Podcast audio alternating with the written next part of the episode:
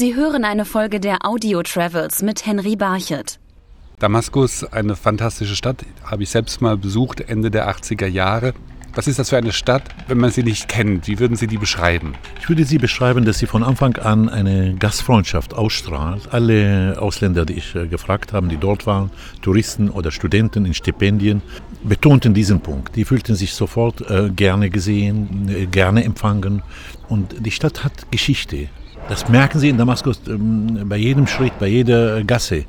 Eine kleine unauffällige Gasse und da ist die Kapelle, wo der Paulus, der heilige Paulus, über die Mauer geflüchtet ist. Eine andere Gasse schräg gegenüber. Da ist die Kapelle, wo der Johannes der goldenen Mundes, das war ein Theologe, großer Theologe und Dichter, gelebt hat. Das ist Damaszener, heißt Johannes goldenen Mundes oder Johannes Damaszenos. Das heißt, eine Stadt, die ein Gesicht hat, die, die auch viele Völker erlebt hat. 37 Völker wanderten durch Damaskus. Sie blieb und hält von ihnen einige Spuren. Ein, einige Spuren, also sei es kulturelle, musikalische, architektonische oder auch gewürzmäßige, kräutermäßige. Ich habe das einmal so ein wenig mit Humor Fundbüro der Kulturen genannt. Das empfindet der Fremde auch bei uns. Er empfindet das, wenn er Damaskus besucht und es ist auch ein Treffpunkt der Religionen, denn es gibt die Umayyaden-Moschee, es gibt aber auch viele Relikte christlicher und natürlich auch des jüdischen Lebens in Damaskus. Nicht nur alle auch Fraktionen oder Sekten oder, oder Konfessionen. Sie finden auch am Rande von Damaskus die Grabstätten von schiitisch äh, fast heiligen Menschen. Sie finden äh, Zeugnis von vielen christlichen ähm, äh, Gemeinschaften, katholische, orthodoxe und so weiter und so fort. Und so, und so fort. Das heißt, wir lebten dort in einer Gemeinschaft, nicht in einem Ghetto, sondern in einer Gemeinschaft von gegenseitigem Respekt. Der Krieg jetzt zeigt ein hässliches Gesicht von Gemeinschaften, die gegeneinander gehetzt werden, wo die Religion, das war aber immer so, wenn die Religion mit Politik vermischt wird, kommt nur schlechte Erfahrung raus, kommt nur Zerstörung. Und das ist meine These oder mein Kampf gegen diese Vermischung. Ich bin für Trennung. Dann kann man äh, mit, mit Menschen mit, mit Respekt und in Respekt mit ihnen leben.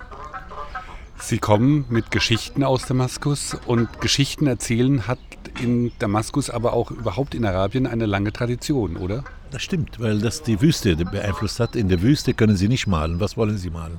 200 Kilometer gelb, das ist langweilig. Aber die Wüste mit ihrer Stille fördert die Zunge zur Bewegung, fördert die Zunge zur Farbigkeit, der, niemand kann ein Paradies erfinden, wie ein hungernder Beduine in der Wüste, in der trockenen Wüste. Ein üppiger Garten ist Parad das Paradies. Ein üppiger Garten, wo Honig und Milch fließt sogar. Also das ist der, der Keim der Erzählkunst. Und so, äh, Beduinen können nicht schreiben. Also in der Wüste animiert das nicht zum Schreiben, haben sie dann ihr Gedächtnis als Computer als Speicher äh, benutzt und erzählten beim Wandern und hörten Geschichten von anderen Völkern. Erzählen heißt damals auch Bericht erstatten über andere geografische Orte oder andere Zeiten auch. Also es ging horizontal. Man hat Perser von Juden äh, neue Geschichten gehört und es ging auch ähm, äh, senkrecht auch, oder vertikal, wie man das so sagt. Das heißt, man erzählte von früheren Zeiten oder Utopien von kommenden Zeiten, nicht wahr? Das ist das Erzählen. Deshalb ist das beliebt. Bei uns zum Beispiel in Damaskus gab in jedem Café fast ein Kaffeehauserzähler. Das ist ein Mann, der auf dem Tisch saß, oben äh, etwas erhöht und erzählte den Leuten, während sie aßen und tranken. Und dann wurden sie immer ruhiger, je spannender die Geschichte ist. Und wenn sie am spannendsten ist, unterbrach er sie und sagte, kommen Sie morgen in dasselbe Lokal, dann erzähle ich Ihnen die Fortsetzung. Weil er pro Gast etwas Geld verdient hat und er hatte Interesse, dass die Leute am nächsten Tag auch kommen. Das heißt, in Damaskus war das im Prinzip ein Treffpunkt der Geschichten. Aber sicher, Geschichten wirklich sind in Damaskus lebensnotwendig. Und es gibt noch einen anderen Faktor. Mit Geschichten und Erzählen hat man die, die Übermacht der zentralen Macht äh, überwunden.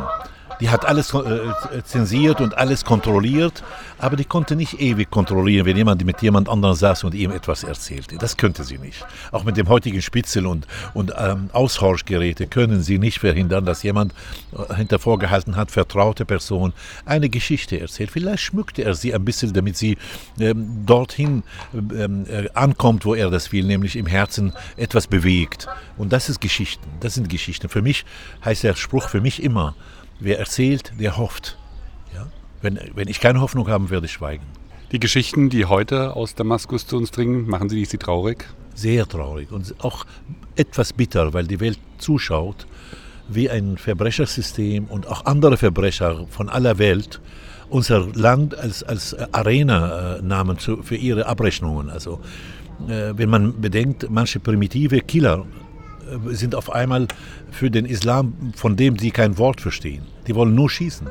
Das andere ein Unrechtsregime regiert seit 40 Jahren die Herrschaft einer Familie mit, mit, mit, mit Gefängnissen, mit Verfolgungen.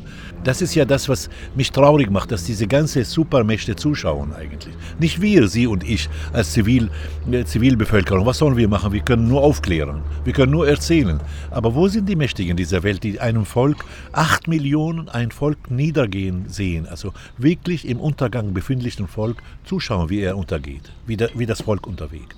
Haben Sie Hoffnung, dass in naher Zukunft wieder gute Geschichten aus Damaskus zu uns kommen? Also wir brauchen Jahre. Wir brauchen Jahre, um die Trümmer aufzuräumen. Vor allem wissen Sie nicht, die unsichtbaren Trümmer im Herzen.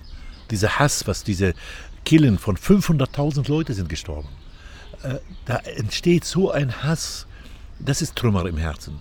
Deshalb kurzfristig nicht, aber ich gebe die Hoffnung nicht auf. Es gibt zwei Methoden, eine verletzte Stadt, äh, eine Liebeserklärung zu machen. Entweder weint man oder erzählt man, wie schön sie ist, das heißt mit der Hoffnung, dass sie so wird. Und ich habe mich für die zweite Variante entschieden. Jammern hilft nicht, aber Lachen und die Stadt lieben, das hilft sehr. Dann hoffen wir für Damaskus. Ich danke Ihnen für diese Freundlichkeit. Sie hörten eine Folge der Audio Travels mit Henry Barchet.